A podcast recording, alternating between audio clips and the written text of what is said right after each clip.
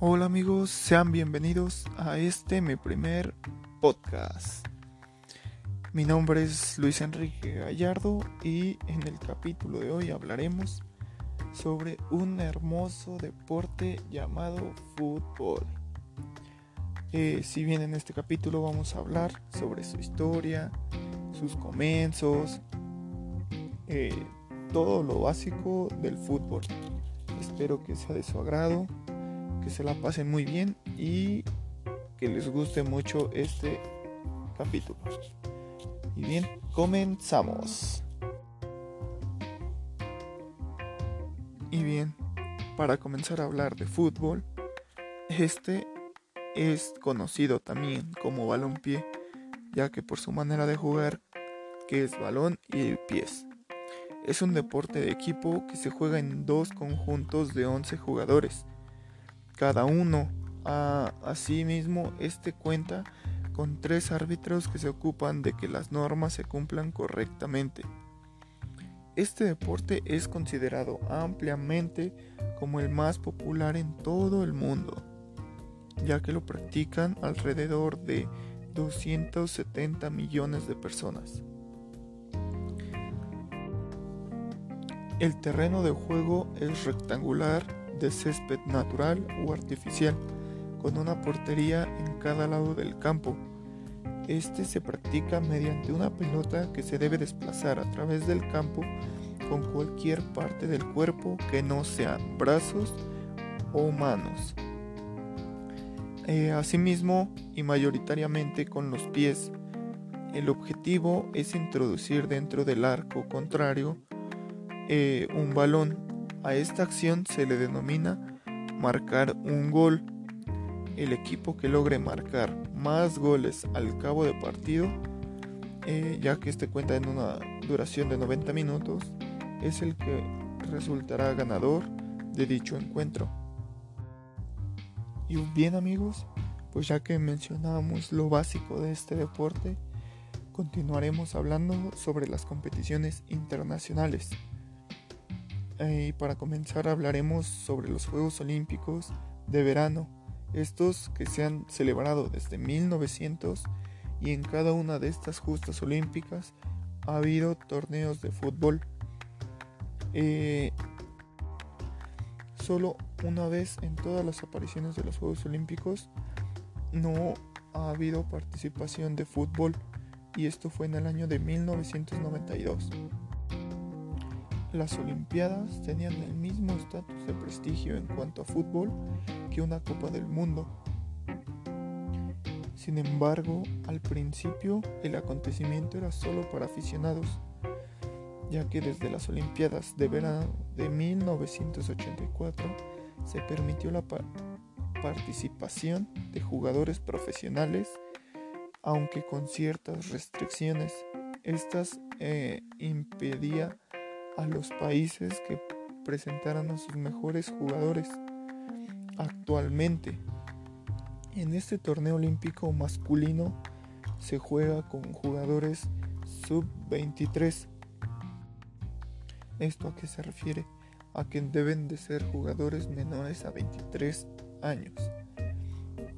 En el pasado, las Olimpiadas solo permitían un número restringido de jugadores por edad pero esta práctica terminará en las Olimpiadas del 2008, ya que generalmente el torneo olímpico no tiene el mismo significado y prestigio internacional que la Copa del Mundo. En 1996 se añadió un torneo femenino. En contraste con el masculino, el torneo femenino se juega sin restricción de edad por lo que su prestigio internacional es comparable a la Copa del Mundo Femenino de la FIFA. Después de la Copa del Mundo, los torneos de fútbol más importantes son los campeonatos continentales. Estos son organizados por cada confederación continental y donde participan los equipos nacionales. Estos son campeonatos de Europa, que es la UEFA, la Copa América, que es con Mebol, la Copa Africana de Naciones, CAF, la Copa Asiática AFC, eh, la Copa de Oro con CACAF y la Copa de Naciones OFC. Dos de las competiciones más prestigiosas en el fútbol de clubes son los representativos campeonatos continentales donde participan los mejores equipos nacionales. Por poner un ejemplo, está la Liga de Campeones de la UEFA en Europa y la Copa Libertadores de América en Sudamérica. El torneo más prestigioso hasta 2005 era la Copa Intercontinental, que se jugaba eh, con el club ganador de la Liga de Campeones de Europa y el ganador de la Copa Libertadores. Este partido solo se jugaba en Tokio y se celebra desde 1980. Su última ah, participación de este torneo fue en 2004, ya que también este, este torneo era conocido como la Copa Toyota. Debido al crecimiento del fútbol en todo el mundo y al interés de la gente de África, Norteamérica y Asia, en dicho torneo se sustituyó en 2005 por el Campeonato del Mundo de Clubes de la FIFA, en el cual no hay solo un partido, sino un torneo entre los ganadores de los seis campeonatos de clubes de cada confederación de la FIFA.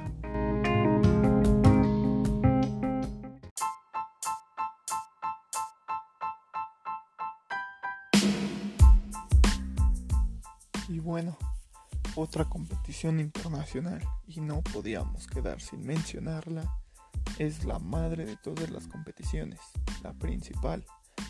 Es, sí, señores, es la Copa del Mundo. Esta es organizada por la FIFA.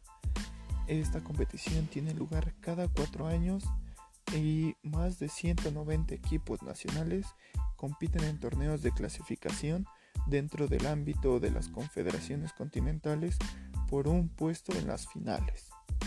En los torneos finales que se celebran cada cuatro años participan actualmente 32 equipos nacionales que compiten durante un periodo de cuatro semanas por la Copa del Mundo. Y bien, nos vamos a remontar en este momento a la primera aparición o en el momento en la que la FIFA tomó la decisión de organizar un propio torneo internacional y este fue en el año de 1928. Los Juegos Olímpicos de 1932 que tuvieron lugar en Los Ángeles no tenían previsto incluir el fútbol como parte del programa debido a la baja popularidad que este tenía en los Estados Unidos. La FIFA y el COI también estaban en desacuerdo sobre el estado de los jugadores no profesionales y el fútbol fue eliminado de los Juegos. Jules Rimet, presidente de la FIFA, se dedicó a organizar el torneo inaugural de la Copa Mundial, nombrando a Uruguay como anfitriona. Se invitó a las asociaciones nacionales de los países seleccionados para enviar un equipo, pero la selección de Uruguay como sede de la competición significaba un largo y costoso viaje a través del Océano Atlántico para los equipos europeos. De hecho, ningún país europeo se comprometió a enviar un equipo hasta dos meses antes del inicio de la competición. Raymond finalmente persuadió a los equipos de Francia, Bélgica, Rumania, Hungría y Yugoslavia para hacer el viaje. En total, 13 naciones fueron las participantes, 7 de América del Sur, 4 de Europa y 2 de América del Norte. Los dos primeros partidos de la Copa Mundial se llevaron a cabo simultáneamente y estos fueron ganados por Francia y Estados Unidos. Francia le ganó 4 goles a 1 a México y Estados Unidos le ganó 3-0 a Bélgica. El primer gol en la historia del Mundial fue anotado por Lucien Laurent del equipo francés. Cuatro días más tarde de ese primer partido se dio el primer hack trick de los mundiales. Este fue logrado por Bert Pantheon de los Estados Unidos en la victoria de los norteamericanos 3-0 ante Bélgica. En la final, Uruguay venció a Argentina 4 por 2 frente a una multitud de 93 mil personas en Montevideo y se convirtió en el primer país en ganar una Copa del Mundo. Bien amigos, esto es todo. Espero que les haya gustado, que les haya parecido interesante y pues ojalá que esta historia del fútbol muy básica les sirva como contexto, como lo que ustedes quieran. Pero espero que les sirva para algo. o se adentren más en este bello deporte. Bien amigos, me despido de ustedes. Un abrazo enorme. Cuídense. Chao.